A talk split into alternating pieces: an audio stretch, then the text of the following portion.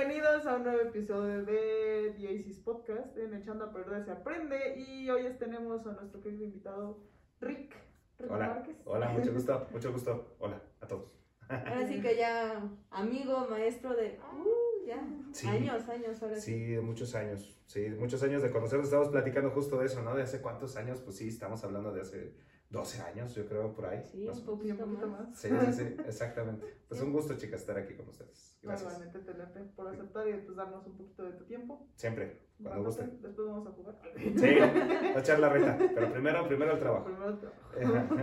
Entonces, pues como ya mencionó Andy, aquí Rick es arquitecto, entonces nos va a hablar un No, no me poquito, mencioné, pero sí. pero nos va a hablar ahora sí que un poquito de lo que fue su experiencia de la carrera y ahora sí que su trayectoria.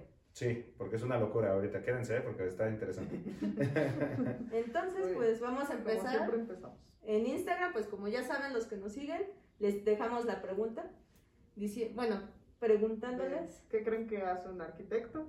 Ok, Eh, hay unas respuestas muy cotorras. bueno, bueno, bueno. Tenemos una de crear arcos. Ok, Construir cosas. ajá, Arcos con una carita feliz. ok, Este, qué chistoso. El arqui hace cosas. Hace cosas, ok. Planear las construcciones. eh, se encarga Eso. de diseñar y hacer las construcciones. Eso es más cercano, sí. Mm, hacer arquitectura, Hacer arquitectura. supongo, ¿no? se encarga de diseñar planos y esquemas de una construcción. ok, Planos para el edificio. Las manos. No sé. Es Ah, siempre está preguntando. Ok. Las manos. Este, eh, es el encargado de crear los planos de los diseños de alguna cosa ah, como maquetas. Mm, No. Pero sí. A ver, sigue, sigue. Diseño y dirección de construcciones de estructuras. Ok, sí. Ah, aquel que te lleva la tarea de realizar los planos de alguna obra. Ok, más o menos, sí. Y son todas. Ok, ok. Bueno, primero yo creo que un arquitecto, el arquitecto es el encargado, sí, del diseño de una construcción, de un edificio. Eso yo creo que es lo más específico, ¿no? Que estamos encargados de diseñar una construcción, ya sea a través de planos, a través de renders, ¿no? De imágenes tridimensionales, eh, hay- más que de la construcción. Los que son encargados de la construcción ya puede ser desde un maestro de obra, un ingeniero civil, hasta un albañil, tal vez, un, un buen maestro este, puede eh, encargarse de la obra, pero el arquitecto es el encargado de diseñarla, diseñarla y darle todo el sentido posible, ¿de acuerdo? Eh, está muy ligado al arte, es una de las, de las bellas artes. Entonces, esa es la diferencia entre un ingeniero civil y un arquitecto. El ingeniero civil va a hacer que tu edificio funcione. ¿sí? Incluso los arquitectos eh, contratamos ingenieros civiles para que, este, oye, a ver si esto sí no se me va a caer, ¿no? O a ver si esto está funcionando bien, ¿no? Pero el arquitecto es el que de repente dice, oye, si le ponemos la ventana así, hacemos un volado así y le metemos la puerta así, entonces ahí es cuando entra la parte del arquitecto.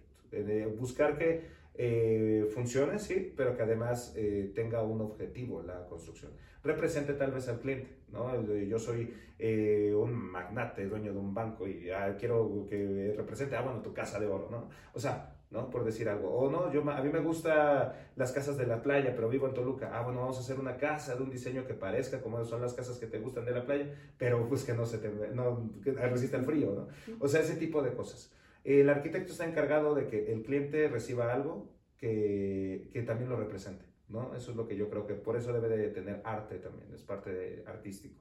Y bueno, de ahí es donde entra un dilema muy fuerte, porque mucha gente dice, no, pues es que esa construcción toda fea, ¿no? Como han visto luego este, edificios muy suntuosos allá en México, ¿no? ¿Qué es esa cosa de que tiene ahí todo metal y todo vuelta? Pues sí, pero el arquitecto te puede decir que tiene un gran diseño, ¿no? Y además son unos volados bien locos que no se pueden lograr de otro modo y, y, pues sí llama mucho la atención. Sí. Pero pues también es una expresión artística, ¿no? Entonces tiene mucha, este, pues mucha mente del arquitecto y ahí es cuando, pues, si la gente no le entendió su problema, el arquitecto le gusta. Entonces, bueno, eh, está ese dilema también sobre el arte. Es más o menos, corta más o menos mi explicación, pero sí, no, no entraba en un, en un tweet. Entonces, bueno, pues ahí está. Sigan chicas, ¿qué que más? ¿Qué más? poner como de, explícalo en un tweet. Explícalo. Y todo lo que dijiste, pero no en tweet, sí. Sí, más o menos. Pero sí, sí, por ahí va. Es que pasa muy seguido en todas las carreras de que sabes lo que es, Sí. pero cuando te preguntan qué haces te quedas así de cómo, cómo Sí. lo explico, ¿no? Sí, es difícil. Sí, es difícil y sobre todo porque a veces cambia mucho, ¿no? O sea, eh, tú traes una idea cuando vas a entrar, pues, sobre todo yo como arquitecto, ¿no? Uy, cuando yo voy a entrar, voy, a estudiar, voy a diseñar, ¿no? Eh, la razón por la que yo estudié arquitectura es porque mis papás me orillaron a ello porque no, no había lo que yo quería estudiar. Yo siempre fui muy apasionado del dibujo, ¿no? A mí me encantaba dibujar y todo eso. Eh, pues yo quería ser artista. No, de eso te vas a morir, okay. Entonces me empecé a apasionar por los videojuegos. Dije, voy a diseñar videojuegos. Me gustan los mundos, los ambientes, yo creo personajes. Yo entonces escribía cómics y hacía historietas, ¿no? Entonces tenía yo esa onda en la cabeza. No, ¿cómo vas a hacer eso? A ver, ¿dónde? No, pues la mejor escuela está en Canadá, papá. No, ¿cómo te vas a ir a Canadá? Bueno, siempre fue como la negativa. ¿Qué puedes hacer de lo que te gusta que haya aquí? Pues arquitectura. Pues órale. O sea, entré por eso, ¿sí? No fue así que fuera como mi pasión desde un principio, decir, no, yo quiero ser el gran arquitecto, sino me orilló la parte artística a entrar. Entonces yo esperaba que fuera realmente eso, ¿no? Vamos a ver mucho diseño y arte. Primer semestre bien, segundo semestre bien, y en el tercer semestre ingeniería, matemáticas y cosas que no, yo así como de esto no. Yo, sobre todo matemáticas, odio las matemáticas, odio de las matemáticas. Y, y repetí las matemáticas de la, de la carrera tres veces.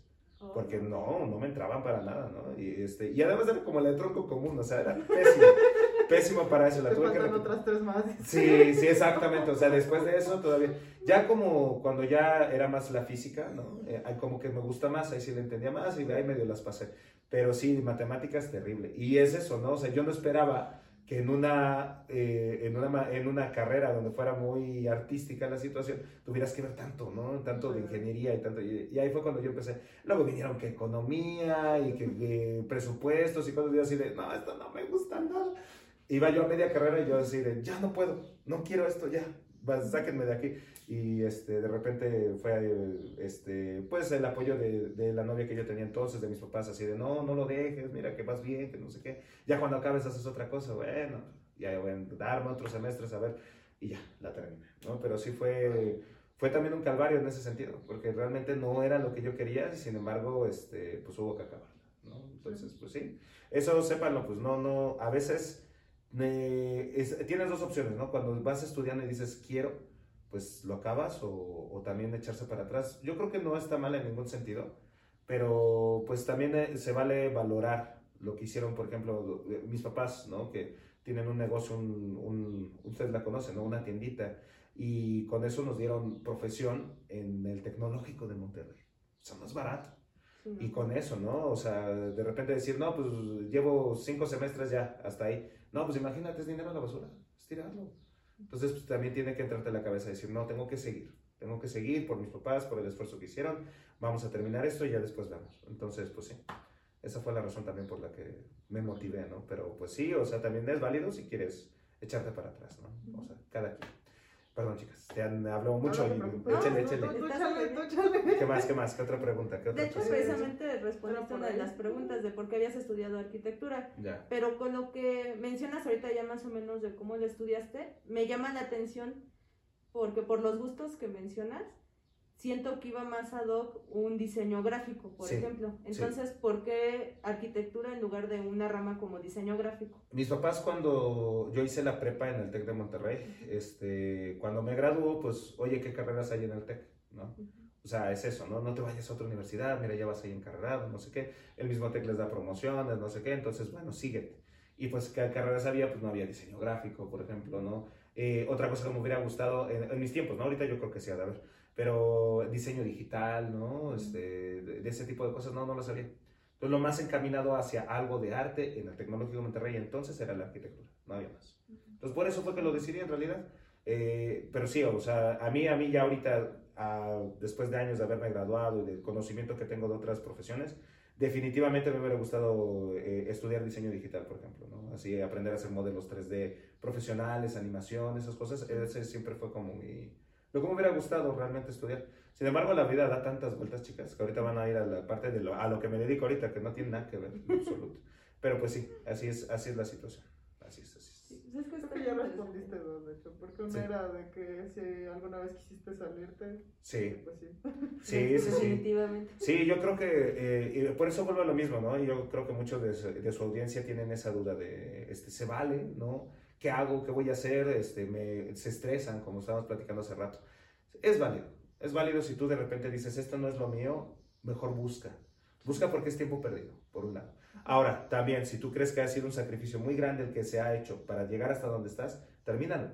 La verdad es que el tener un título de lo que sea ya te hace un paro, ¿no? O sea, eh, así tú te vayas a dedicar a otra cosa, como ahorita les digo, a otra cosa completamente desconocida para, de lo que tiene que ver tu, tu profesión, el papel te va a hacer un paro, ¿sabes? Yo ya soy licenciado, ingeniero, lo que sea, vámonos a otra cosa, pero esa, esa profesión sí te va a hacer un... Entonces, también no detenerse es una buena idea. Obviamente es un sacrificio fuerte, ¿no? Porque tienes que aguantar más semestres de lo que ya no te gustó, pero pues échale, o sea, también es válido eso, pero cualquiera de las dos decisiones es muy válida y creo que no deben de estresarse por ello, decidan, sean firmes en su decisión también, una vez que la afrontaron, vámonos, ¿no? Voy a empezar mi carrera de cero, la, la que sí me gusta, órale o voy a echarle los últimos semestres y a desvelarme, se vale. Pero es importante tener valor en las decisiones. Una vez que tomaste esa decisión, llega hasta las últimas consecuencias. Es importante, chicas. Parece que ser responsable, ¿no? De Sí. tus decisiones. Totalmente son las consecuencias de tu propia decisión. Sí, sí, sí. Yo creo que todo en la vida en realidad es eso, enfrentar consecuencias. Porque pues no sabemos hasta qué grado lleguen, pero mientras no le hagas daño a nadie, que es ahora hablando un poquito de la filosofía budista, ¿no? Este, haz las cosas sin lastimar a nadie, simplemente. Lo que tú decidas hacer llega a las últimas consecuencias. Mientras no le hagas daño a nadie, vuélvete astronauta o vuélvete el mejor barrendero de toda la ciudad, pero hazlo por pasión, ¿sí? Y no lastimes a nadie, simplemente haz lo que tú quieras. Así debe de ser, chicas. Bueno, ¿qué más? ¿Qué otra pregunta? Échame. échame. ¿Qué otra duda tiene? Y, saben. y pues bueno, ya con toda esa trayectoria, entonces finalizas la carrera y de ahí sí quisiste estudiar otra cosa, te metiste a trabajar bien de arquitecto o qué hiciste ya terminando ahora sí que arquitectura. Con la ilusión tremenda que te causa el decir, ay, al fin lo logré, buscas trabajo. Es lo primero, ¿no? Eh, bienvenido al mundo del desempleado, eso es lo más importante. Te dan el papel, bienvenido. Sí, uy, soy un desempleado más en México, sí. Eh, sí, sí, lo logré. Entonces, ya que lo tienes, pues buscas trabajo. Yo ya trabajaba entonces desde como el séptimo semestre, ya trabajaba con un maestro del TEC. Nos pagaban nada en realidad, ¿no? Pero pues eran así como los pininos, ¿no? Y, y él, él sí se aprovechó mucho de nosotros. Este, saludos, profesor, por ahí donde ande. Pero la verdad es que era una buena persona. O sea, sí nos enseñó mucho también. Entonces, bueno, ahí estuve, estuvimos trabajando un rato con él. Me graduó. eh, sigo trabajando con él y yo digo, no, como que aquí no, me pongo a buscar trabajo por otro lado. Este mismo maestro se va a trabajar a un proyecto grande allá en, este, en Ciudad de México y me jala. Me dice, oye, mira, vente que acá hay trabajo. Que nos que Ya no trabajando bajo su tutela con otra empresa, pero pues ya bien pagado, ¿no? Ya un trabajo bien. Y digo, órale, va. Entonces, para entonces yo ya había diseñado un edificio.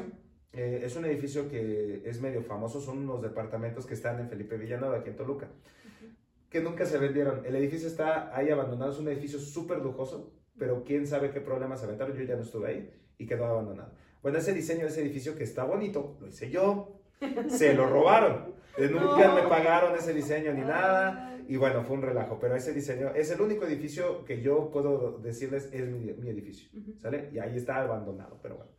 Este, luego, eh, en otros, otros tres trabajos de diseño que me gustaban, pero súper mal pagados, terrible. ¿eh? Ojo con eso, porque si en arquitectura, al menos si tú te quieres dedicar al dibujo, está muy difícil la, la, la, la paga. Normalmente son puestos que ya están dedicados, pues, para personas como más este, acomodadas o mal pagado, hay de dos, ¿no? Si tú eres como el director de un, de un, este, de un taller de dibujo, ¿no? De diseño, es donde lo tienen bien pagado. Y si tú eres, este, pues, el, el chalán, pues te mal pagan completamente. Entonces es muy difícil realmente encontrar trabajo de diseño. Y eso es lo feo, porque tú como arquitecto quieres diseñar. Sales y dices, no, yo quiero hacer mis edificios y mis casas. Y... No, o, so- o eres freelancer o eres mal pagado, es difícil. Entonces, el trabajo que me dieron allá en México fue eh, de auditor. Fue una auditoría, entonces nos dieron planos donde nosotros los teníamos que checar, ver que estuvieran siguiendo ciertos reglamentos, ¿no? Este, y ya los, los calificábamos y decíamos, este está mal, hay que volverlo a hacer, este está bien. Y una vez que ya se aprobaban todos, se iban a la construcción. Sonaba en papel bien. Decías tú, ah, bueno, pues está interesante ser como el que califica, ¿no? Era lo más aburrido que se puedan imaginar. No, no, no, puedo, no puedo concebir lo, lo aburrido que era que te llegaran planos y planos y planos y estar checando y decir, aquí le falta una rayita. Estar checando, y aquí, ay, aquí dice el reglamento que no, esto no va así. Y así, así, eso se trataba. Era terrible. Sí, Y eso sí. que yo me hago de mueble, pero todo un, todo un Un edificio. edificio. Exactamente, exactamente. Sí, es, es, es horrible, es horrible. Y además era de lo más eh, aburrido que te puedas imaginar, porque eran edificios para gobierno. En este caso ellos estaban construyendo prisiones alrededor de, de- de todo. Entonces, te daban un reglamento así, que decía, tiene que estar construido tal material, esto tiene que ser así, esto tiene que ser armado así. Obviamente para que la gente no se escape, Sí. ¿no? De eso va. Sí. Entonces, tenías que aprenderte todo un reglamento así. Sí. Y luego de aplicarlo a leer, a leer los planos y, ay, era, no, no, tedioso, tedioso, tedioso. Seguí yo intentando buscar trabajo, sin embargo, no había, no había con lo que me pagaban ahí, así, ¿no? Compensar, decir, bueno, me van a pagar mejor, no, o al menos lo mismo, no. Era aguantarse eso. Entonces sí estaba, estaba difícil y bueno, tuve que estar aguantando varios años, estuve trabajando ahí como cuatro años. Eh, llegó un momento, en ese tiempo, eh, ustedes fue más o menos cuando me conocieron un poco antes de que yo empezara a trabajar allá, que yo tenía una tienda de coleccionables. Mm, Sí. Porque yo he sido una persona siempre de negocios. Mis papás son comerciantes y yo dije también, este, siempre he sido una persona que cuando ve algo dice, ¿cómo le puedo sacar provecho a eso? ¿Sí? ¿Cómo puedo generar dinero con eso? Empezamos con lo del Yugi. Mm, sí. Jugábamos Yu-Gi-Oh! Así fue como conocí a estas niñas, ¿sí? Así como las ven, son súper nerdas, súper nerdas. Y bueno. No, sabes. Se ve en el cuarto. ah, bueno, entonces, entonces eh, eh, yo puse, eh, yo jugaba con mi hermano y con, con mis hermanos en general y con varios de ustedes chicos y otros, ¿no? Una marabunta cuando el Yu-Gi-Oh! era lo máximo, jugábamos. Pues era 5Ds cuando se estrenó. Sí, sí, sí. Bueno, cuando ustedes jugaron. Ah, bueno, cuando nosotros No. jugamos, ahorita ya. Yo llevaba ya años en eso, desde que, o sea, no, no, desde la primera serie. Entonces ahí estábamos nosotros ya dándole a eso, pero yo siempre fui así como de ver cómo era la tienda y no, cómo están vendiendo y todo eso. Y yo decía, ¿dónde consiguen el producto? ¿Y cuánto cuesta? Y yo estaba en esa onda, ¿no? Entonces yo me empecé a meter por ese lado, me fui, me compré mis cajitas, las llevé a la tienda de mis papás, que es donde ustedes lo vieron, y ahí empecé yo a venderlas. Pum, pum, pum, pum. La verdad, increíble cómo salió gente de abajo de las piedras. Se acababan eso. Se lo acababan estas niñas y todos los demás así, pero compre compre compre. Yo dije, no, este es el negocio. La verdad, ¿no? Es el negocio. Entonces yo dije, bueno, voy a empezar a reinvertir, bla, bla, bla. Bueno, llegó al grado donde puse, yo fui de los primeros que tuvieron un local de ese tipo de cosas coleccionables aquí en Toluca. Ujú. Me mandaron a llamar de, a- recién habían abierto la Plaza de la Tecnología, ¿no? Y dijeron, oye, necesitamos a la gente que sabe de esto. Y me encontraron y me jalaron. Me dieron un local a superprecio, así de, necesitamos que me lo llenen esos torneos. Y ahí estuve, pum, pum, pum. Creció esa plaza tremenda, gracias a mí. ¿Eh? Ojo ahí, porque no había nadie que se dedicara a eso. Yo fui el primero ahí. Me consta nos consta. Y entonces ya después llegaron competidores y hicieron ya más cosas y ellos compraron por otro lado, me empezaron a dar la vuelta en el negocio. Eh, entonces, tenía yo mi tienda, les digo, eh, crecimos un montón en ese aspecto. y para eso yo ya estaba trabajando de arquitecto, ¿no? Entonces estaba compensando. Un tiempo este, iba a la oficina, dejaba un empleado en mi local y este, llegaba yo en la noche, hacía cuentas y bla, ¿no? Pero de repente fue tan demandante el trabajo en, allá en México que este, ya no podía yo regresar. Y por otro lado, los empleados empezaron a ver cómo hacerme tranza y empezaron a hacer cosas este, mal. Eso fue muy triste porque sí nos tocó y daba Sí. coraje. Sí, sí, fue, fue muy triste. Yo recuerdo a varios niños, o sea, no solo a ustedes, ¿no? A varios otros niños que, pues, era su, eh, ya, ya habían hecho su rutina, ¿sabes? Iban a la escuela, regresaban y estaban todo el día conmigo ahí jugando. Y eran buenos amigos y todo. Y de repente cuando les dije, oigan, niños, voy a cerrar, fue como de, ¿y qué voy a hacer? Pero así literal, recuerdo ese, no recuerdo quién fue el niño que me dijo así, ¿pero qué voy a hacer? Con una voz bien triste, ¿no? Yo creo Magic Coya. Ajá. No, no, fue alguien más, más noble, más, más un niñito, alguien, alguien, sí, no, porque eran, ya saben, ¿no? Bueno, ellos sí. ya eran coyotes. No, no. Tenían carita angelical, Sí. pero. No, ya unos le demonios. sabía, ya le sabía. No, fue, fue alguno de los chiquitos que era más, más, más lindo, ¿no? Y fue así. Pero sí, con- me rompió el corazón escuchar eso, ¿no? Porque, pues, no sabes tú hasta qué grado impactas en la gente, ¿no? O sea, yo creo que había pocas personas que nos involucráramos tanto como decir, vamos, o sea, ser como buen amigo de las personas que juegan, ¿no? Llevarte bien con ellos, este, eh, darles promociones y así, cosas así para que los chicos se sientan motivados de seguir jugando.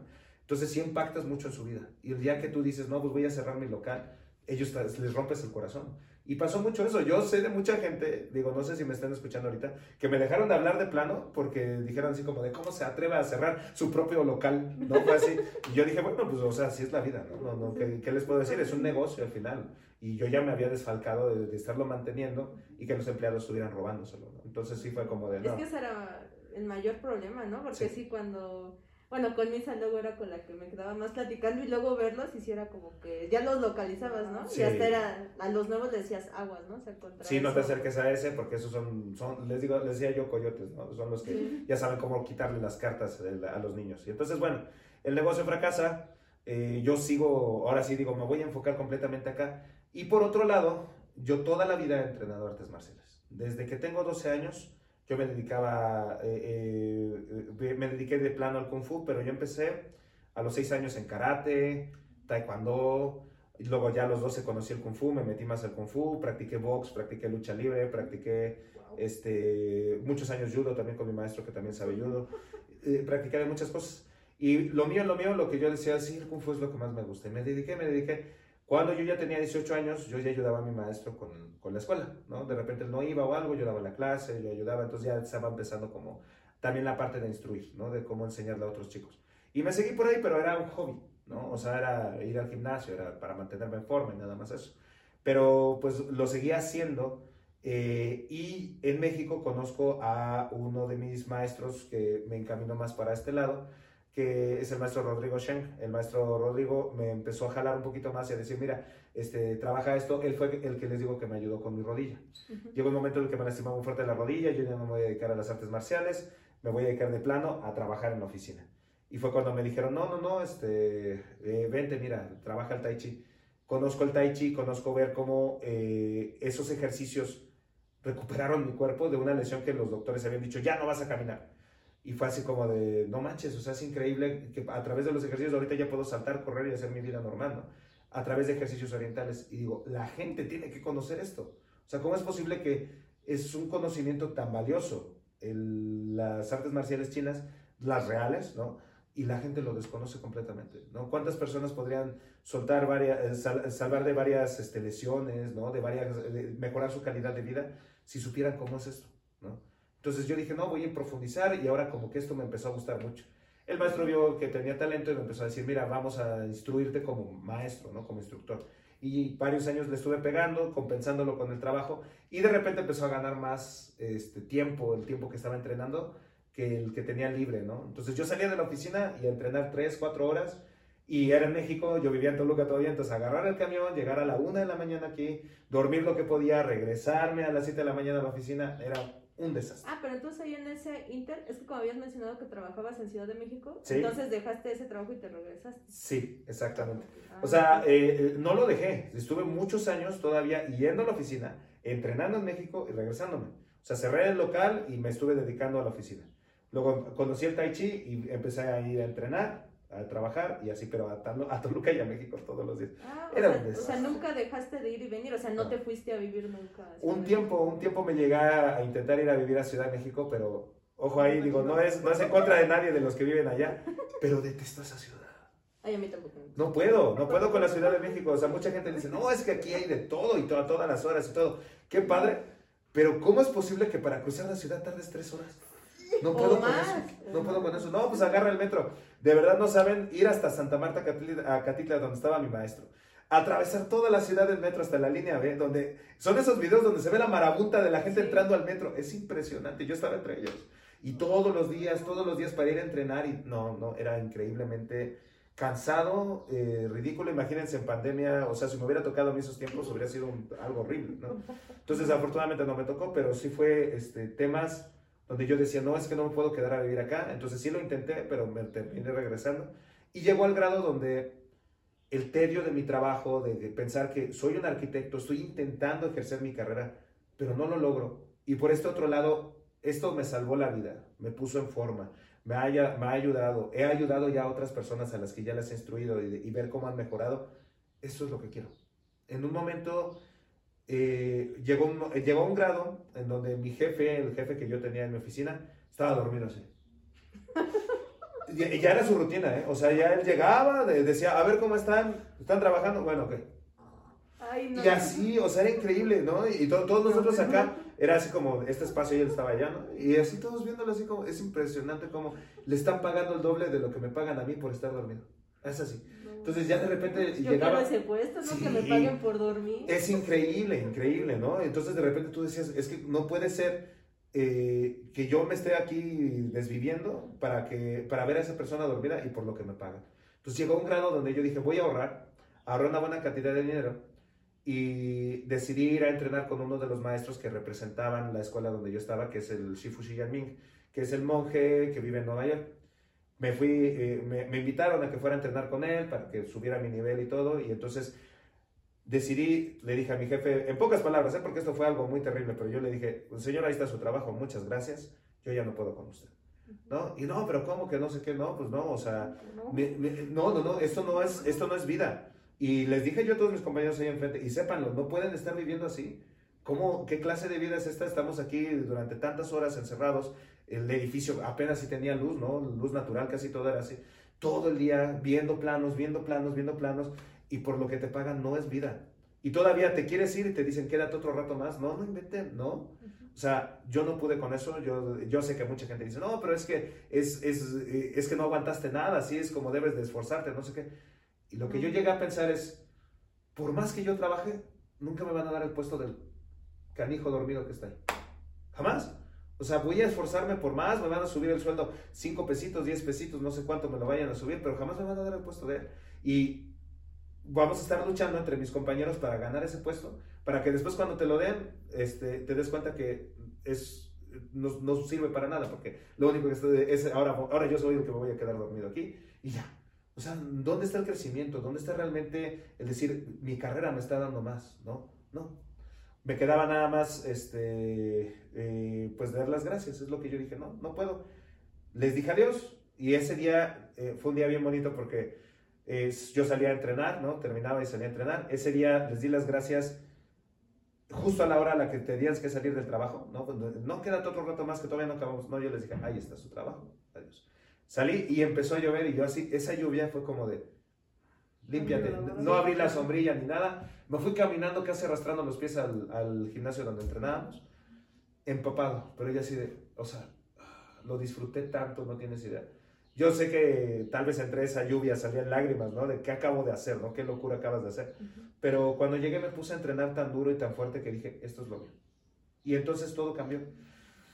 Me, les digo, eh, junté ese dinero, me fui a entrenar a Nueva York, regresé y empecé a abrir, fue cuando ya abrí mi escuela en forma. Te- les digo, no estoy seguro, no me acuerdo qué año, fue como en el 2012 por ahí. Abrí mi escuela y esforzarte ahora a ver cómo haces que la gente venga a entrenar, ¿no? Ah, qué desastre. O sea, me quedé sin trabajo. Me acabé mis ahorros por irme a Nueva York unos días. Y cuando regreso, pues con una mano adelante, una atrás, y ahora, ¿cómo le hago? ¿no?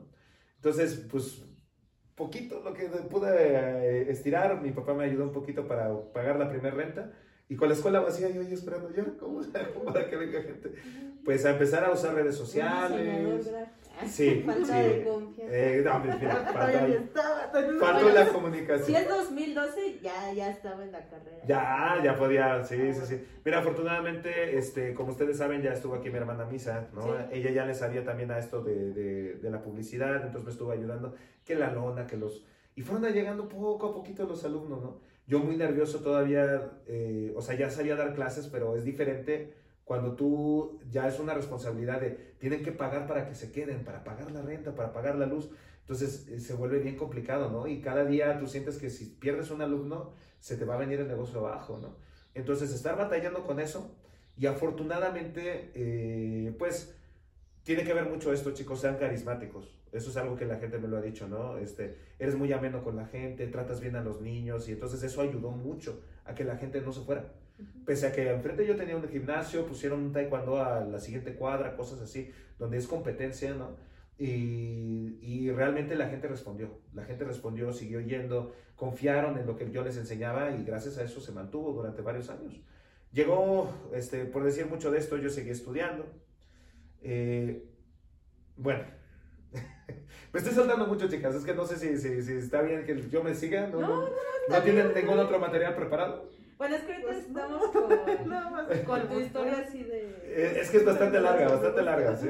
No, no quiero aburrirlos porque sí, sí, es bastante interesante. Pero no, bueno. es que precisamente como está muy interesante porque en otras ocasiones no hasta ella anda opinando, pero ahorita, ahorita nos tienes así. Ok, ok. Bueno, bueno. Les digo, y es una locura porque realmente esto de decidir, eh, después de varios años de intentar ejercer tu carrera, cambiar completamente algo que no tiene absolutamente nada que ver, ¿no? En ningún momento voy a utilizar un plano, un render, ni mucho menos para las artes marciales. Es, es completamente, o sea, tal vez en algún momento, pero no tiene nada que ver. Entonces, Bueno, si quisieras construir a lo mejor tu local, bueno, ahí sí. y va a pasar, va a pasar, ahorita estoy en ese proceso, pero bueno, este, independientemente de eso, no, la carrera no me sirve para más, ¿no? O sea, más que para, por construir mi casa, ¿no? Entonces, bueno, pero yo me seguí este, por el camino de las artes marciales, aprendí con varios maestros, muchos años de entrenamiento. Aquí viene una parte un poco turbia, que también fue una decepción y es bueno que lo sepan y tal vez le sirva a alguien como consejo. Yo confié ciegamente en mi maestro, el maestro Rodrigo, confié ciegamente en la institución que, que, pues afortunadamente me abrió las puertas para aprender, pero también por otro lado te enteras que te limitan. O sea, ellos querían que yo fuera un instructor o que yo les llevara alumnos a sus eventos y todo, pero no querían que conociéramos otros maestros, entrenáramos en otros lados, ¿no? O sea, para ellos, ellos siempre, su marketing ha sido, es que nosotros somos los mejores y los únicos y los más... Y de repente llega un momento en el que empiezas a ver que ya no creces, ¿no? No es porque el maestro tenga baja, ba- mala habilidad, es un maestro con mucha habilidad, muy bueno, pero de repente dices tú, "O- oiga maestro, pero pues yo ya sé hasta aquí, ¿qué sigue? ¿No? No, no, no, espérate, hasta, que hagas el siguiente examen, no sé qué. Y hubo momentos en los que tú ves a los alumnos, éramos nada más tres nosotros, so- somos, ahorita todavía nos conocemos los- bien los tres, somos, les decimos, somos los tres hermanos mayores, así nos llamamos nosotros. La, la hermana mayor, ella eh, era la que estaba empujando e intentando hacer que les enseñaran más, ¿no? Pero sí llegó un momento en el que nos dimos cuenta que ya no tenían más. Y ellos lo único que nos daban largas es, espérate, espérate, eh, después haces tu examen, después haces tu examen. Y llegó un momento en el que pasaron años y no, no crecimos a ningún lado. Y empezamos a buscar a otros lados. A ver, mira, allá hay otro maestro, allá eh, Obviamente en secreto, ¿no? Que no se dieran cuenta. Y cuando nos dimos cuenta, estaba tan vasto y tan bloqueado por ellos que no, no nos acercáramos, que de repente empezamos a entrenar con uno otro y dijimos, no inventes, hay mucho que aprender todavía, pero ellos no nos estaban dejando, ¿no? Este, eh, siempre eh, diciéndonos, no, es que con nosotros ustedes tienen lo bueno y por allá eso, eso no es nada. Y la verdad es que no. Entonces llegó un momento, para hacerlo corto, obviamente no es por decir que, que vuelvo a lo mismo, ¿no? Ellos son muy buenos, sí tienen muchos conocimientos, pero para nosotros como maestros ya no podíamos quedarnos ahí. O sea, necesitábamos crecer. Porque nuestros alumnos, nuestros alumnos mismos llegaron a nuestro nivel. Necesitamos nosotros crecer más para que ellos crezcan más. Pero ya no les podemos enseñar más, ¿no? Entonces, ¿qué- ¿cómo lo hacemos? Hay que viajar, hay que hacer. Unos se fueron a China, unos se fueron a estudiar con otros maestros. Y, y yo estuve a punto de irme cuando la pandemia cayó, casi. Sí, sí, sí, fue horrible, fue horrible.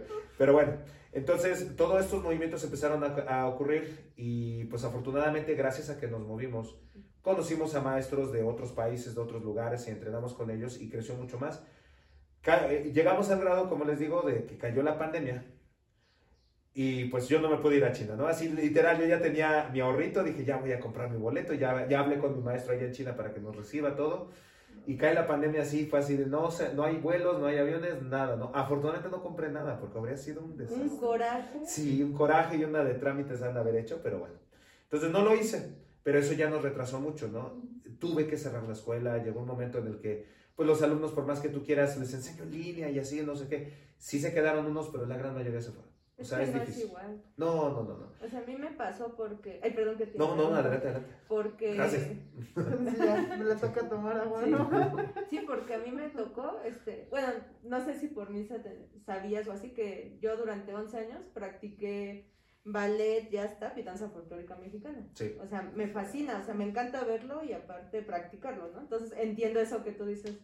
O sea, no son artes marciales, pero el hecho de como mover el cuerpo y estar en sintonía, en movimiento, sí, es algo que hasta que no lo vives lo, lo Sí. entiendes. sí. Sí, te mantiene en forma, te hace sentir, liberas endorfinas. que es bastante importante para combatir depresión, combatir ansiedad, combatir toda esta situación. Por eso es importante hacer ejercicio, es importante bailar, es importante mover el cuerpo. Pero todas ese tipo de situaciones, imagínate, un día te dicen, ya no puedes, no puedes ir a ningún lado, guárdate en tu casa y eso. Y te cae, o sea, se te cae el mundo encima. Sí, pues de hecho mi profesora de... Bueno, de por sí yo por el trabajo Sí. lo tuve que, que dejar, ¿no? Porque aparte me metí a maestría y eso y fue así de... Sí. No, o sea, entre el tráfico, lo que sea, dije, no, o sea, pues ni modo, ¿no? O sea, déjalo aunque te guste, pero justo el año que lo dejo, a los seis meses viene pandemia, y dije, bueno, pues ya, ni modo, ¿no? Y tiene de hecho muy, muy poquito, que yo me acabo de enterar, que en la escuela a la que yo iba tuvo que cerrar. Sí, Porque, o sea, intentaron las clases en línea y todo, pero es que no es lo mismo, es ese tipo de actividades en línea. Puedes, o sea, quizás una ponencia, una plática o ver el espectáculo está bien, pero para practicarlo no, no es lo mismo. no, no, no funciona y más para nosotros, imagínate, ¿no? Eh, tú puedes dar una clase en línea en la sala de tu casa. Entonces, ¿para qué vas a pagar una renta? ¿Para qué vas a mantener un gimnasio abierto? ¿Para qué vas a mantener el espacio abierto? No tiene ningún sentido. Mejor lo cierro, me ahorro ese dinero y me pongo a dar las clases. Y es lo que se tuvo, tuvo que hacer. O sea, lamentablemente ese es el camino que yo creo que muchos de los que tenemos alguna actividad que tiene que ver con las personas presenciales, este, pues tuvimos que hacer. Entonces por eso cambiaron de lugar. Exactamente. Este de- Este, y lo tuvimos que cerrar, o sea, lamentablemente pasó eso. Estuve aguantando con pandemia, estuve aguantando, les digo, ¿no? Mis ahorros de mi viaje, bueno, me los tuve que estar gastando para sobrevivir, lamentablemente. Afortunadamente hubo, o sea, yo me pongo a pensar, si yo me hubiera gastado esto y hubiera caído la pandemia, a ver qué hacía, porque ahí sí ya sin fondos, quién sabe qué habría hecho. Sí, o sea, afortunadamente, aunque lo tenías destinado para otra cosa, pero Sí. no te agarró en cero. No me agarró en cero, de- pero sí llegué al cero. O sea, de tanto de estar aguantando, eh, hubo- obviamente hubo que mejorar la calidad del internet para las transmisiones de las clases. Eh, yo seguí pagando mi curso con, con este maestro, pero ahora en línea, ¿no? Entonces, eh, hubo muchas, muchas situaciones donde tuvimos que seguir creciendo, pero gastando. ¿no? Este, tomé también, eh, estaba yo tomando lenguaje ya de chino, entonces estaba yo aprendiendo y eso, y ni modo de tenerlo también, entonces págale, ¿no? Y pues se fue acabando, acabando, acabando. Y llegó al grado donde, aunque sea todavía ya estábamos en, eh, fue apenas el año pasado, eh, o sea, 2021, ¿no? Fue, este, pues estamos en pandemia todavía, pero pues ya, ¿no? O sea, tengo que volver a abrir la escuela porque si no, esto se va a acabar. Por mí mismo físico, yo me sentía desanimado, deprimido, ¿no? ¿Cómo es posible que, este, que esto nos esté deteniendo tanto, ¿no? Entonces dejé de entrenar, me empecé a sentir mal y dije, no, o sea, te- abro la escuela, me obligo a pagar una renta y, este, y vuelvo a ponerme en forma, ¿no? Y eso debe de atraer a la gente. Y afortunadamente cuando volví a abrir la escuela con más grande, este, con una renta más difícil, pero afortunadamente la gente respondió porque también había ya mucha gente desesperada. Que ya tenían la primera, la segunda vacuna y ya estaban así como de, a ver, yo necesito hacer ejercicio, denme algo, ¿no? Entonces, eso ayudó mucho que cuando yo abrí las puertas, llegó gente. Llegó Sí. gente a decir, yo necesito hacer algo, maestro, deme algo, ¿no? Entonces, No, y aunque no lo practicaras antes, este, sí era como que ya quiero salir, o sea, Sí. simplemente quiero ver gente o ver a otra persona a la cara, hablar con alguien, olvídate de entrenar, ¿no? Entonces, sí, sí ayudó mucho ese, en ese sentido. Y pues poco a poco, obviamente todavía hay gente ahorita que tiene mucho miedo. Este, yo les doy clases en línea, sobre todo personas de la tercera edad, que les ayuda mucho el tai chi. Este, pero eh, afortunadamente la escuela se fue llenando, ahorita está llena, se está manteniendo. Y es, es eh, de verdad, es, estamos en este momento en el segundo mes donde salimos de números rojos, donde estamos a- al menos ya ganando un poquito. Es, es un negocio muy complicado, chicas. Eh, pero ahí es a donde queremos llegar de esto, ¿no? Lo disfruto como no tienen la más mínima idea. O sea, me da a mí para vivir bien. Para vivir bien físicamente, olvídate del dinero, no, no estoy hablando de eso. Apenas si me da para subsistir mi, mi vida, eh, mis gastos. Pero vivo bien en el sentido de que estoy sano. Me siento yo bien. Me ha ayudado a que mi cuerpo sane en situaciones donde, les digo, ¿no? He estado muy lesionado y, y me ha ayudado a sanar. He ayudado a la calidad de vida de mis padres. Mis padres han aprendido conmigo, ya tienen dos, tres ejercicios que hacen ellos, que han aprendido, están viviendo mejor, ¿no? Entonces, innumerable cantidad de alumnos que he tenido que han pasado por, por mis enseñanzas, que yo los veo que era una señora que ya no podía levantar los pies y tenía que subir las escaleras, se tardaba media hora en subir y ahorita ya sube como si nada. No, qué bonito. O sea, saber que impactaste en la gente, como les digo, ¿no? Desde lo del yugi, que impactas en la gente con eso y la responsabilidad de mantenerlo es, yo creo que más valioso que lo que te pagan. O sea, y eso me hace sentir bien realmente, chicas. No, y eso es súper importante. Yo pasé por algo similar porque en la agencia donde yo trabajaba, O sea, le agradezco muchísimo porque aprendí un montón. O sea, la verdad es de que los jefes que tuve ahí me curtieron, me enseñaron un montón de cosas que yo no aprendí en la universidad. Bueno, de ahí conocí a, a mi actual novio, mi mejor amigo y todo. O sea, el ambiente es súper padre, la verdad. Claro. Pero, pues obviamente empieza a crecer. Este, y sobre todo fue la pandemia. Sí. Llega la pandemia y entiendo a mis jefes, ¿no? Ese miedo de que de tener una cartera amplia de clientes. Sí. Sí, o sea, re- Sí. con dos. Sí. Y, y peligrando, ¿no? O sea, de tener varios era como que uno a medias, uno que aparentemente por lo menos estaba asegurado un año si es que no quebraba la empresa. Claro. Claro. Entonces, este, pues sí, se volvió un ambiente de estrés. O sea, que antes no había, pero pues la misma situación mundial, pues propició un ambiente de trabajo en el que pues yo no aguanté. Claro. Porque pues sí era venirte aquí a la casa y digo, bueno, estoy en mi casa. Pero yo misma era de, no tengo que acabar ahorita. Dice, cinco minutos más que se vuelven tres, cuatro horas. No, pues hasta me provoqué yo cistitis porque no quería ir ni pararme al baño. Imagínate. Entonces, Imagínate este, todo por querer cumplir, porque llegó un punto en el que yo ya era como tipo ejecutiva de, cliente, de cuenta. Sí. Entonces era estar hablando con clientes, pero pues también un cliente tóxico, ¿no? De que Sí. 8, 9, 10 de la noche hablándote. Y gente enojada, gente con problemas, sí, sí, Sí, y que luego era así como que, o sea, ni siquiera, o sea, nosotros como estudio estamos haciendo bien el trabajo, o sea, más bien es tu equipo interno de tu empresa. Claro, pero hazlos entender. Sí. ¿no? O, o disfrazársela así por para que no se enoje, ¿no? Porque cuidadito con lo que le decías porque dices, si no por mi culpa se va ese cliente y qué hacemos. Sí, sí, sí, sí. Entonces, este, pues, no sé, si antes mi jornada yo salía a las 6, ponle las 7 en lo que llegaban por mí o algo extra para terminar de hacer algo. No, había días este, que sábados y domingos me hablaban, este, o era, aunque yo acababa a las 6, yo con otro trabajo que tenía empezaba o alguna actividad y me estaban hablando, terminaba a 10, 11 de la noche, o sea, fue un estrés total. Fue una locura. Sí, o sea, yo no lo aguanté. No, O sea, y tampoco tuvieron mucho la culpa, yo creo que sí aprendieron mis jefes, porque fue un cambio así, o sea, nos tomó a todos por sorpresa la pandemia y lidiar con el estrés, el encierro, que si esto, que si aquello, pues sí se propició un ambiente de estrés sí. muy, muy cañón. Entonces, yo la verdad, yo no, yo no aguanté y así un día dije, no, ya, ya no puedo con esto, ya no disfruto mi trabajo, estoy de malas porque ellos me empezaron a decir, es que estás de malas. Sí, exacto, hasta te afecta en tu familia, ¿no? Sí. Entonces Sí, sí, sí. este, dije, no, ya, hasta aquí y un día así de la nada, ni lo pensé algo como lo que tú dijiste. Bueno, a lo mejor tú lo pensaste más que yo. Sí, sí. Este, pero ya, ya tenía como dos, tres que ya le, le andaba diciendo que como que ya no, y fue un día que dije, no, ya. Así es, no, no, fue así también, ¿eh? O sea, es que sí, estallas. Ujú. Y yo creo que muchas personas que están ahorita en sus trabajos les ha pasado, pero lamentablemente estallan, pero aguantan, dicen, bueno, ya, ok, ya, o vuelvo, vuelvo y resiliente, ¿no? La verdad es que no está mal retirarse, chicos, y eso es lo que yo creo que también dentro de toda esta plática eh, se vale, se vale, y no, no, no se sientan mal porque tomaron esa decisión. Hay momentos en donde yo, yo sí digo, ¿y qué hubiera sido si yo me hubiera seguido, ¿no? ¿Qué hubiera sido si yo hubiera encontrado mi trabajo en sueño de diseñar? ¿Qué hubiera sido, no? Y, también digo, ¿no? ¿Qué hubiera sido si yo hubiera seguido con mi tienda de coleccionables? Si me hubiera dedicado de al 100 al, al Yugi, a los cómics y a estar vendiendo figuritas. Y digo, todo eso me gustaba, sí. Pero realmente lo que hago en este momento es justo lo que yo más encuentro mi vocación. O sea, yo encuentro que esto es para lo que nací, ¿entiendes? O sea, me siento bien, me siento bien que ayudo a otras personas porque siempre he sido una persona que busca ayudar, ¿no? Entonces, eh, teniendo una tienda de cómics o siendo arquitecto, siento que no ayudaba tanto, impactaba tanto la vida de otras personas como esto. O sea, realmente aquí yo siento como mejoro la vida de la gente. Y eso creo que me llena a mí mucho más que cualquier paga, cualquier puesto, cualquier lugar al que yo haya viajado para esto. La verdad es que es lo que más me, me llena, chicas. Entonces, esa es la razón por la que ahora que yo estoy aquí, no me arrepiento. No me arrepiento porque encontré mi vocación.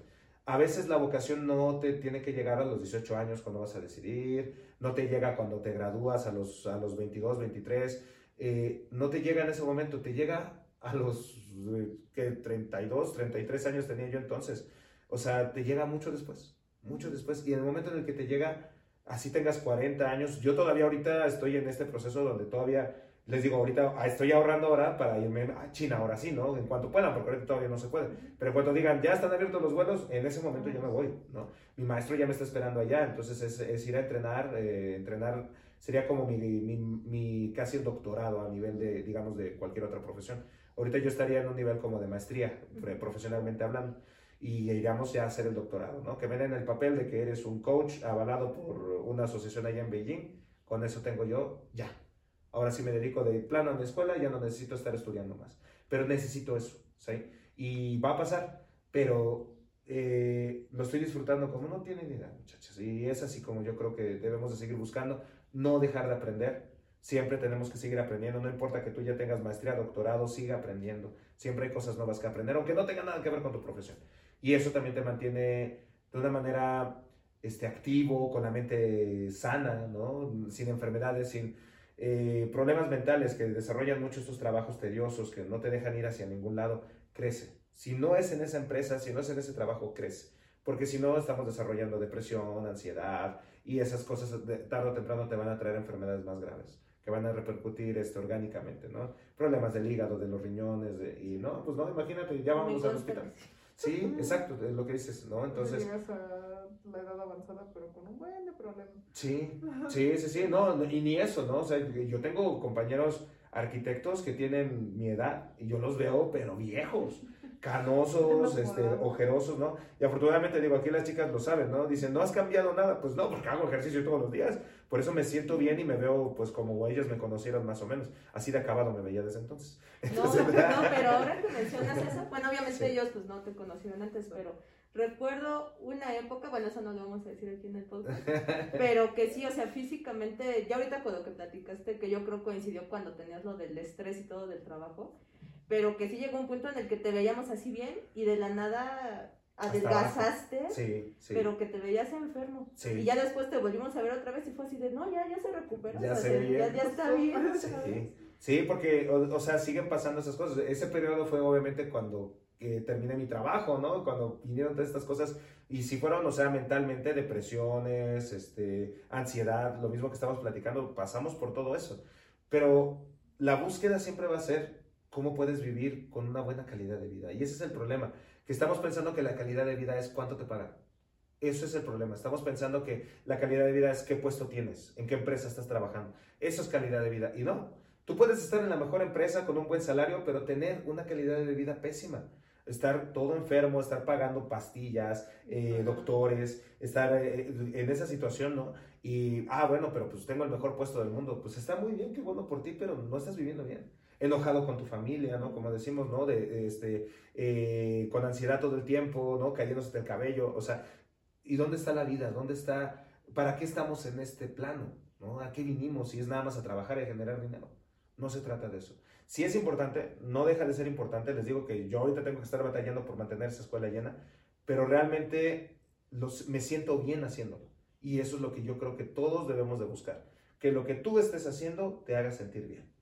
Y mientras no lastimes a nadie, sea un buen negocio, este, lo que tú hagas te haga feliz. Es importante. Sí, y de hecho sí, luego hay veces este, que hasta que no te das tres, cuatro guamazos de frente, lo entiendes, ¿no? Entonces, a mí me pasó, o sea, yo de por sí desde la universidad, este, son de esos choques que tú dices, no pasó nada y son los que más te amuelan. Los que más te amuelan, así o sea, Yo tuve un esguince como en 2014, 2015, cervical de grado 2 sí me traté y todo, pero pues de todos modos las secuelas. ¿no? Sí, claro. Pero por lo mismo, pues me generó una contractura porque yo soy muy nerviosa. Ajá, ajá. Entonces, con todo ese estrés que traía, llegó un punto, o sea, ya de plano así como la gota que derramó el vaso, fue que un día yo pues pasé al baño y como que me empecé a...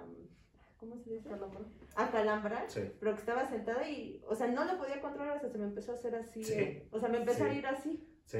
Y pues sí, le grité a mi mamá, eran como las 12 de la noche, o sea, recién yo salida de, creo era junta o algo que había pasado en el trabajo, Sí. me bañé y todo, pasé al baño y sí, o sea, me empecé a contracturar. Parálisis nerviosa. Horrible, Sí, ajá. sí. Entonces, pues yo toda espantada, llegó mi mamá, me abrió y ya me andaba desmayando ahí en el baño. Imagínate a tu edad. O sea, yo sé de gente de su edad, chicas, que han tenido embolias, paros cardíacos, situaciones donde dices tú, o sea, eran problemas que hace, a- que cuando yo era niño yo lo escuchaba es que le daban a los viejitos. ¿no? O sea, ¿cómo es ahorita que las nuevas generaciones están sufriendo esto? Y es por eso, porque no encuentran cómo dominar su ansiedad. Y por eso es muy importante, digo, no es promoción, pero practiquen algo que les haga eh, liberar endorfinas, chicos. Practiquen, hagan ejercicio, váyanse a nadar, váyanse a bailar, hagan cosas que los saquen completamente del ambiente en el que están sumergidos, porque realmente es eh, depresivo y no lo vamos sintiendo hasta que llega un momento en el que ya te quieres eh, tirar por una ventana porque dices "Es que no encuentro la salida. No lleguemos a ese grado. La manera es siempre encontrar un método para este, cortar esos problemas y a veces eso significa ya no voy a trabajar. O sea, adiós. Y dices, no, es que tengo que pagar la renta y todo. Créanme que sí va a salir. Si tú eres una persona trabajadora y has estado aguantando un trabajo malo para pagar una renta, el día que tú digas, ya no voy a trabajar de esto, vas a encontrar qué hacer. Así sea vender pepitas, así sea poner un puesto de quesadillas, lo vas a hacer bien y va a salir. Pero el punto es ese, no te quedes clavado en un lugar nada más porque me están pagando bien. Y mientras tu cuerpo todo así y tu corazón todo así, ¿no? Pues vas a vivir la mitad de lo que te toca vivir. No se vale. Sí, la verdad es que hasta que me pasó eso ya fue como que no, ya. Hasta mi mamá me dijo, no, dice ya. O sea, mi Sí. mamá hasta me dijo de plan, no, pues ya renuncia, Sí, ¿no?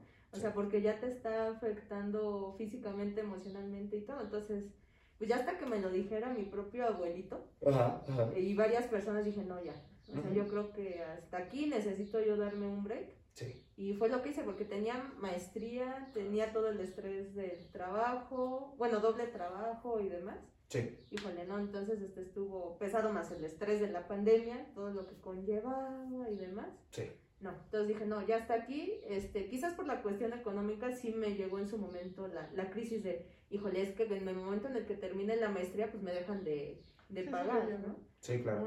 Sí, entonces, este, o sea, sí me puse así nerviosa, ¿no? Y algo que nunca se me va a olvidar fue por Osva, Sí, que un día estábamos así en la mesa del comedor platicando y yo era así de, no, pues hay que hacer algo ya de- del canal de YouTube o algo pues, para ganar dinero por mi ansiedad, ¿no? De que Sí. yo estaba así de que pues veía que ya se llegaba el tiempo y pues en la otra escuela donde yo trabajaba pues pandemia y no podías abrir. claro. Entonces pues, sí tengo mi empleo pero pues no hay, no hay alumnos, no hay nada, no, no me mandan llamar para clases, ¿no? Y hasta que Osva me dijo así de, mira, ok, mira, sí, te apoyo en lo que quieras y todo con tu canal. Dice, pero hazlo por ayudar a los demás. Así es. Porque si lo haces por el dinero, no vas a poder. No. No, no lo vas a disfrutar y no va a hacer nada. Y sí me dijo, mira, aquí está el micrófono, está todo esto. Dice, pero quiero que empieces con lo que tú tienes. Sí, Con tu celular, con lo que sea, tú empieza con eso y ya cuando veas que sí y todo, ya te sigues y aquí va a estar. sí, Y la verdad es que le agradezco muchísimo. Eso que me dijo porque como que ya me bajó, también me puso de hecho un podcast precisamente de una youtuber que sigo, que les soy fan, Patrick Jordan, que es de ejercicio. Ujú, ujú. Entonces contó su historia de vida y fue así como que todo en el momento justo, lo que me dijo Osva y esa... Te fue cuadrando. Ajá, me fue cuadrando y dije, no, ya, relájate y todo fluyó. Sí, O sea, pude finalizar bien ya mi maestría, porque era el estrés que traía, ¿no? Entre trabajos y todo, no podía avanzar con la tesis de la maestría.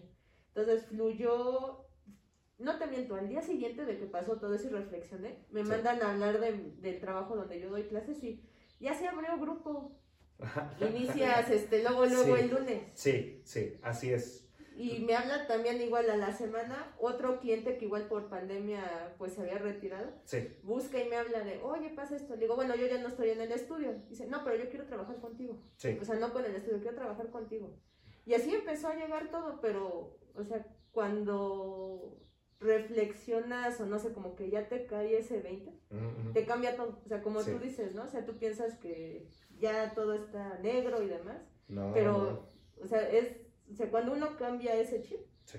to- todo se da. O sea, te das cuenta que es mucho más vasto. O sea, el universo es vastísimo. Y lamentablemente, como estamos clavados en un lugar, no nos damos cuenta.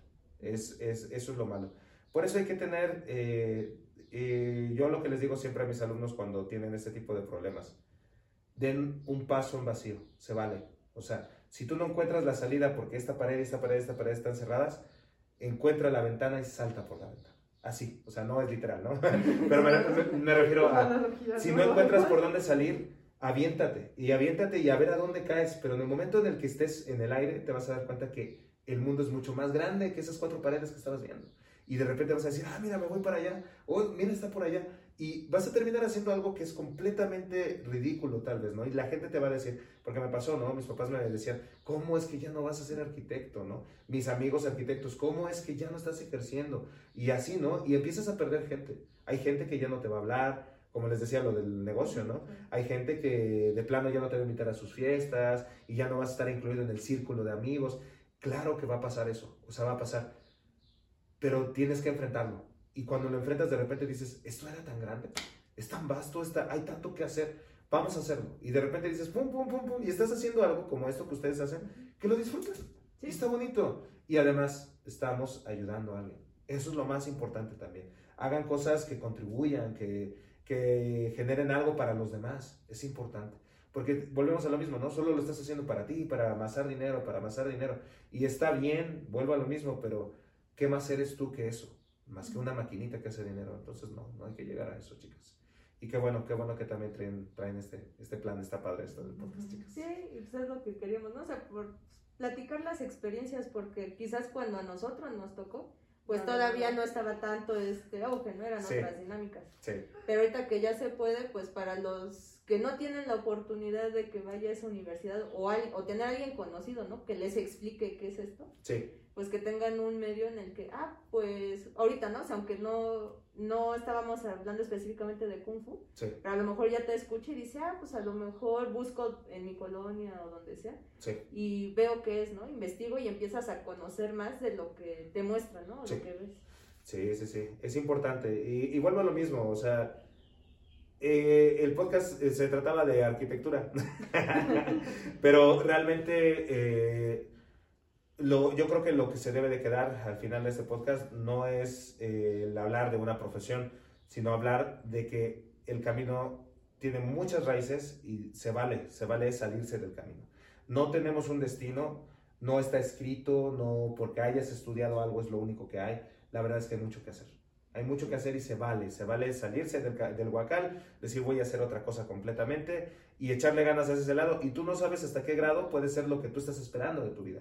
Lo que dices, yo no sabía que era bueno para esto y de repente me aventé y soy, soy el mejor, ¿no? Está bien. O sea, y de repente la gente te reconoce, insisto, yo no, yo cuando empecé a ser un maestro, yo no esperaba tener como ahorita, ¿no? 60 alumnos inscritos y siguiéndote y, y vamos para acá y allá van y vamos a un torneo y allá van y, o sea, no lo diría, ¿no? Ciegamente lo hacen, pero confían en mí. Entonces mi responsabilidad es estar entrenando, estar aprendiendo, estar para que cuando ellos me vayan alcanzando yo les diga, venga, venga, mira, aquí tengo más, tengo más, sigan, sigan, crezcan, lleguen hasta que me rebasen y entonces ya váyanse para otro lado, ¿no? Pero yo tengo que seguir creciendo y me motiva, me hace sentir bien el decir, ya, hoy aprendí algo nuevo, mañana se los enseño a los chicos, hoy aprendí algo nuevo, se, se los enseño. Y entonces se vuelve además una, una, una cadena de cultura, les estoy enseñando una tradición, les estoy enseñando eh, conocimientos reales, ¿no? De- técnicas para defenderse en la calle, eh, ejercicios de salud para que vivan más años, cosas que sé que les estoy ayudando. Y de esa manera yo me siento feliz, me siento bien y sé que voy a, eh, que si yo me muero en algún momento voy a dejar un legado también, es importante, ¿no? En este momento, si yo desaparezco de la tierra, ¿qué dejé? ¿Quién fui? ¿O, o, o- o por qué me van a recordar? ¿Sí? Obviamente yo ya donde esté seguro ya no me va a importar, ¿no? Yo voy a estar por allá volando, quién sabe dónde. Pero, este, al menos que la gente que se quede aquí diga, a mí me enseñó esto un maestro que tal vez ya no me acuerdo de su nombre, pero mira, me sirvió, te lo voy a enseñar. Y así, es todo lo que yo quiero, ¿sabes? Que le ayude a otras personas. Y si es todas las palabras que yo estoy escuchando, tú que no sabes para dónde ir y de repente estás muy frustrado en tu trabajo y dices, quiero salirme de aquí, se vale, escúchalo, yo estoy bien y sé de muchas personas que han dado el salto de fe como yo y lo han hecho bien. Entonces, no tengan miedo. Eso es lo importante que yo quiero dejar para esta, este podcast, chicas. ¿Sale? No, sí, la verdad es de que pues muy padre todo. Y de hecho Sí. ya, bueno, pues nos has contado un montón de anécdotas, toda tu experiencia muy vasta. Sí. Pero por- algo, así una anécdota así en específico, Ajá. que tú hayas dicho, la regué, pero aprendí. La regué. Ajá. Ahora sí que lo echaste a perder. Pues yo creo que eh, de- dentro de todo lo que les estoy contando, eh, de- sobre todo ¿no? de lo más actual, eh, yo sé que la regué al elegir carrera, la regué al decir, sí la voy a acabar. Yo pude haber dicho, no, eh, porque justo cuando iba a cambiar de carrera, cuando iba como a medio semestre de arquitectura, es porque abrieron la, de, la carrera de diseño digital en el TEC. Y fue cuando dije, no, me cambio ya. Y fui a platicar con el, el, el, este, el director de la carrera y todo. Y me dijo, no, es que sí, pues no hay nada en tronco común, tienes que empezar de cero. Y yo así, yo sí me aviento. Y fue cuando todo el mundo me convenció. ¿no? ¿no? Yo pude haber dicho, sí, me voy, aviento y sería otra historia. ¿no? Pero bueno, entonces ahí me equivoqué. Me equivoqué cuando eh, tuve la oportunidad de aceptar tal vez otro trabajo y dije, no, me voy en este que estuvo súper aburrido. Eh, y, pero yo creo que el error más grande de todo lo que he hecho tiene que ver con cuando me empecé a dedicar al kung fu, cuando me empecé a dedicar a las artes marciales.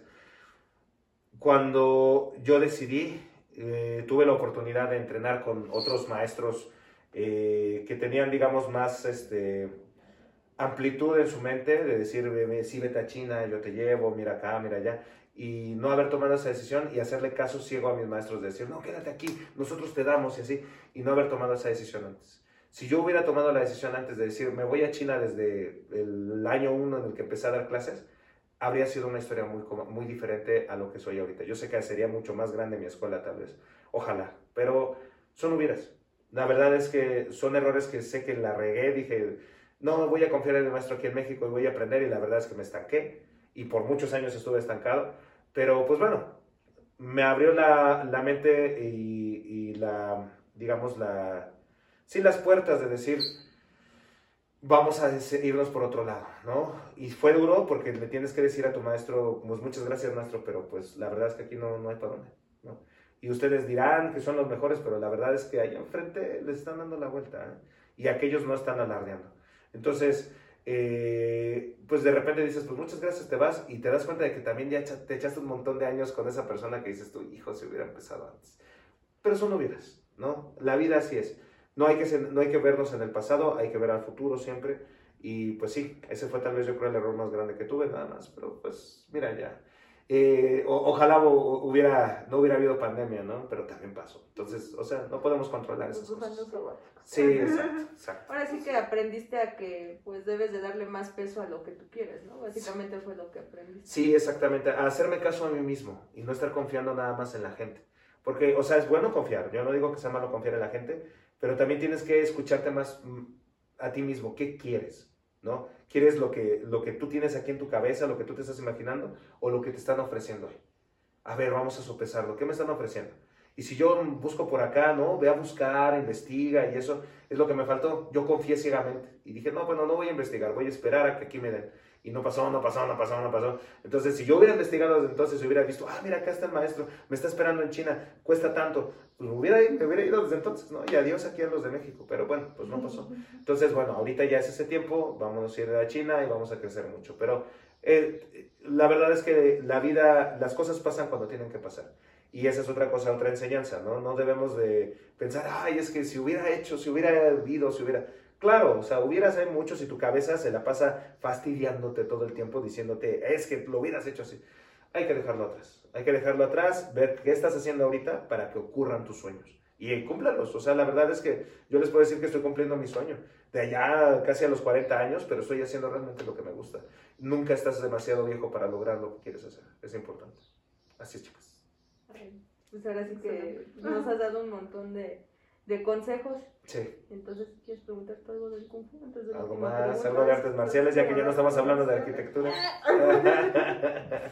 sí, me gustan mucho, pero pues la verdad ni sabría por dónde empezar. no estaba preparada para esto, ¿no? Tenía tantas preguntas de arquitectura.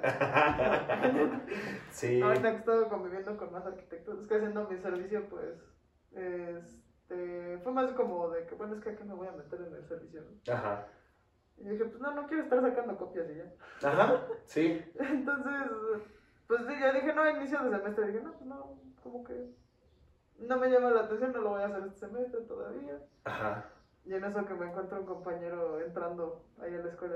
Ay, pensé que ya había salido. Dice, no, no he salido. Dice, pero pues, ah, que aquí ando haciendo mi servicio, que es lo único que me falta. Y justo me dice, no lo dejes para el final. Sí, muy importante, muy importante. Ya medio semestre, yo pues sí, bueno. Sí, buen ya me convenció, porque era servicio social haciendo protección civil. Ok. Entonces, realmente lo que hacemos es nada más checar que se ponga, que se tome la temperatura y tengan los estos. Pero ahorita estamos teniendo el chance de que nos están capacitando en primeros auxilios, prevención de incendios, todo este tipo de cosas de protección civil. Y dije, pues sí, de aquí soy. Eso fue lo que me convenció. Dije, pues es que yo he querido aprender primeros auxilios desde hace un buen. Está muy bien. Y a eso voy. Está muy bien, me parece excelente.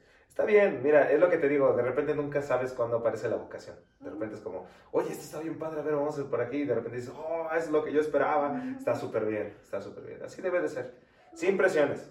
Nada con presiones. Siempre disfrútenlo, chicas. Disfrútenlo todo. Y la verdad es que siempre, o por ejemplo, a ella pues le gustó lo de primeros auxilios y todo eso. A mí cuando me tocó hacer el servicio social como tal, ese sí me tocó de que... Algo más tranquilo. Algo más tranquilo, digamos algo sencillito, de un proyecto que creo todavía sigue en la universidad que era travesía para orientar a los chicos y todo eso. Y después no fue, digamos, sencillo, ¿no? Este, porque nada más fue presentar logotipo, identidad y ya, ¿no? O sea, algo entre comillas sencillito. Pero cuando... Las prácticas fueron las de... Ajá, o sea, ya realmente hasta las prácticas porque pues a mí siempre me gustó bailar, ¿no? Hasta en su momento dije, a lo mejor me meto a estudiar danza, pero dije, no, por mi edad, pues ya. En su momento dije, no, creo que ya eso mejor que se quede de hobby, pero ya profesional, pues ya. Claro. Ya pasó. son bien, yo les diría más payasos, pero no, más bien mucha exigencia. Son muy exigentes. Sí, ajá, Entonces, ahí, ahí sí ya estaba viejita, ¿no? Para eso. Pero al final, dentro del diseño, que también me encanta, al final se dieron las cosas y por mi maestra de danza folclórica, que en ese momento ella los cuarenta y tantos años se metió a estudiar la licenciatura en danza. Sí. Me dice un día, ay, pues ayúdame de que pues me, me lo piden para evaluación, las invitaciones, el diseño de mi tesis y todo. Dije, ah, pues órale. Sí. Le hice sus invitaciones y todo, yo ya estando más avanzada en diseño. Y que me manda a llamar la coordinadora de diseño de Bellas Artes. Qué buena onda. Y no, o sea, de hecho es un amor a mi maestra Lupita, te adoro. Fue mi primera jefa sensei, ahora sí. Y no, o sea, creo que han sido de mis, de todos los lugares donde he trabajado, el que más he disfrutado. Está increíble. O sea, porque aunque era, era un cubículo así miniatura, o sea, porque aparte la coordinación de diseño la tenían por ahí aventada en el closet. Sí. Pero enfrente estaba el edificio donde practicaban trombón, la batería, arriba se escuchaba con el zapateado, salías y se escuchaba de que estaban bailando música clásica. Qué chido. O sea, todo pues, lo que a mí me gustaba de las artes y dije, ay, qué padre, estoy haciendo yo los carteles para promocionar la obra de esto. Voy y saco las fotos de las puestas en escena. No, yo, qué buena yo era feliz, o sea, fue el que más disfruté, el que más me dolió dejar. Pero pues era, eran prácticas, ¿no? Sí. Y en su momento hasta me sigue diciendo mi, mi maestra de que dice, no, pues si te interesa, pues cuando yo me jubile, pues si, gustas, puede estar ahí, ¿no? Qué buena onda. Pero sí, o sea, son de esas cosas que, aunque no lo crees, dices, pues a lo mejor yo tenía ganas de estudiar danza, pero a lo mejor no estudié la carrera, pero se me dio la oportunidad de trabajar algo afín, ¿no? Sí. Es súper padre cuando pasa, sí. cuando pasa eso. Sí, sí, y así es, o sea, yo creo que todas las oportunidades en la vida sí van a ir ocurriendo siempre. Eh, no es eh, el fin del mundo si no encuentras el, el trabajo que querías, si no este, te graduaste tal vez de la profesión que tú esperabas. La verdad es que siempre hay salida, siempre hay una salida. Mientras tú seas una persona proactiva, que quiere trabajar, que quiere hacer las cosas, siempre vas a encontrar algo. E incluso no sabes, incluso en este momento no, muchos no sabemos cuál es nuestra verdadera vocación, ¿no? Tú estás echándole, echándole y de repente cambias por otro lado y dices, wow, esto me encantó, o sea, así es. Y no sabes también las personas que te van a tender la mano, como dices. Una persona que de repente es muy, que te enseña mucho y te deja mucho para tu camino y dices tú, wow, o sea, no lo hubiera conocido si me hubiera dedicado a otra cosa o si me ¿no? Y es bien padre. Entonces también siempre va a, haber, gente que te va a ayudar en tu camino. Y eso, ténganlo por seguro, siempre va a haber alguien, siempre. Mientras tú seas una persona también receptiva. ¿sí? Si tú te bloqueas y te, no, no hablas con la gente y, no convives, pues obviamente nada de eso va a ocurrir. La verdad es que sí hay que, hay que ser proactivo también en ese, sentido. Entonces, pues sí, chicas. pues ya, bueno, pues ahora sí ya para finalizar esta parte del podcast, ya, ya diste muchos consejos, pero específicamente para aquellos que ahorita están en ese punto de elegir carrera, ¿qué consejo les darías? Uy. Hay muchos. sí, dentro de mi experiencia, lo primero es elijan una carrera que les guste a ustedes, no por darle gusto a nadie. Eso es lo primero, ¿no? O sea, no porque tu mamá te sugiera, porque tu papá te sugiera, porque el abuelito es, ya es esa profesión y tú tienes que seguir el legado. Si no es lo que tú quieres, no lo hagas, de plano. porque tienes que disfrutarlo. O sea, de ley, de ley, tu profesión tiene que ser tuya. Tú tienes que decir, esto es lo mío. Entonces, guíense por algo que realmente les mueva a ustedes. Eso sería el consejo base. Segundo, no tengan miedo de arrepentirse. Si ustedes de repente entraron ya al primer semestre y dijeron, no, esto no es lo mío, no pasa nada, ¿sí? Terminan la carrera a los 30 años, no pasa nada, de verdad no es, son, dice, decía un amigo mío, son carreras, no carreritas. Entonces, tómate tu tiempo, decide bien y una vez que dijiste esto es lo mío, llegaste a las últimas consecuencias. Y sí, pero si estás a punto de elegir, eh, serían los dos consejos más grandes. No, te no dejes que te, nadie eh, tenga influencia en tu decisión. Y este, si a la mera hora no es lo que tú querías, arrepiéntete y cambia tu chip y no pasa nada. De verdad, a ninguna edad y ningún estado de tu vida, si tú cambias de mentalidad, no va a pasar absolutamente nada, al contrario, te va a beneficiar. Siempre sea algo que te haga crecer. Es importante, chicas. Eso es, así es. Simple, sencillo. Será costó menos que la definición de arquitectura. Sí, estuvo más rápido. bueno, pero es que ya nos dio muchos consejos, sí. Sí, y más, más. Sí, afortunadamente la, eh, la enseñanza que nos dan a nosotros mucho en esto, que es sobre el budismo, sobre la meditación y estas cosas, aprendes cómo ayudar a la gente. ¿No? Hasta con esas pequeñas palabras que yo espero que a alguien de toda su audiencia le, le ayude, este, pues siempre es querer dejarles algo, ¿no? Entonces, pues, ojalá les haya servido. Esa es la idea. ¿Sale? Yo espero que sí. Porque tienes muchísimo, o sea, en todo lo que dijiste, la verdad, todo, todo yo creo que puede ayudar muchísimo. Sí. sí. Es así como una odisea. Es una odisea. es, eh, es, toda una historia y bueno, yo estoy seguro que si platicamos en otros 10 años van a salir una de cosas, locuras, siempre. Yo soy, yo soy de aventarme siempre, como les digo, yo sí me aviento al vacío y como salga y afortunadamente han salido bien las cosas, entonces pues échenle muchachos, no, no se arrepientan, no tengan miedo, sean valientes y aviéntense, esa es, esa es parte de la... También otro consejo, y muchos consejos. ya, vamos, vamos a ir terminando esto porque si no me estoy aquí tres horas. Pero, bueno, ahorita para finalizar, pues muchas gracias este, por tu tiempo, por compartirnos toda tu experiencia. Un placer, chicas, un placer. ahora sí que Misa no se equivocó en decir que iba a ser este, una muy, muy buena entrevista. Ahí también les dejamos en las tarjetitas para que también ahora escuchen a Misa. Sí, sí, a mi hermana también, sí, sí, muy bien. Pues muchas pues. gracias. Ha, sido un placer, este, eh, me gusta que la gente lo escuche porque sí son eh, anécdotas que suenan a veces hasta increíbles, ¿no? ¿Cómo se te ocurrió hacer esto? ¿Cómo se te ocurrió? Sí, pero pues estamos bien, estamos bien y vamos para arriba. Entonces eh, hay que dejar esa enseñanza en algún lugar. Y gracias que ustedes son ese, ese vínculo con muchas personas. Entonces, pues ahí está.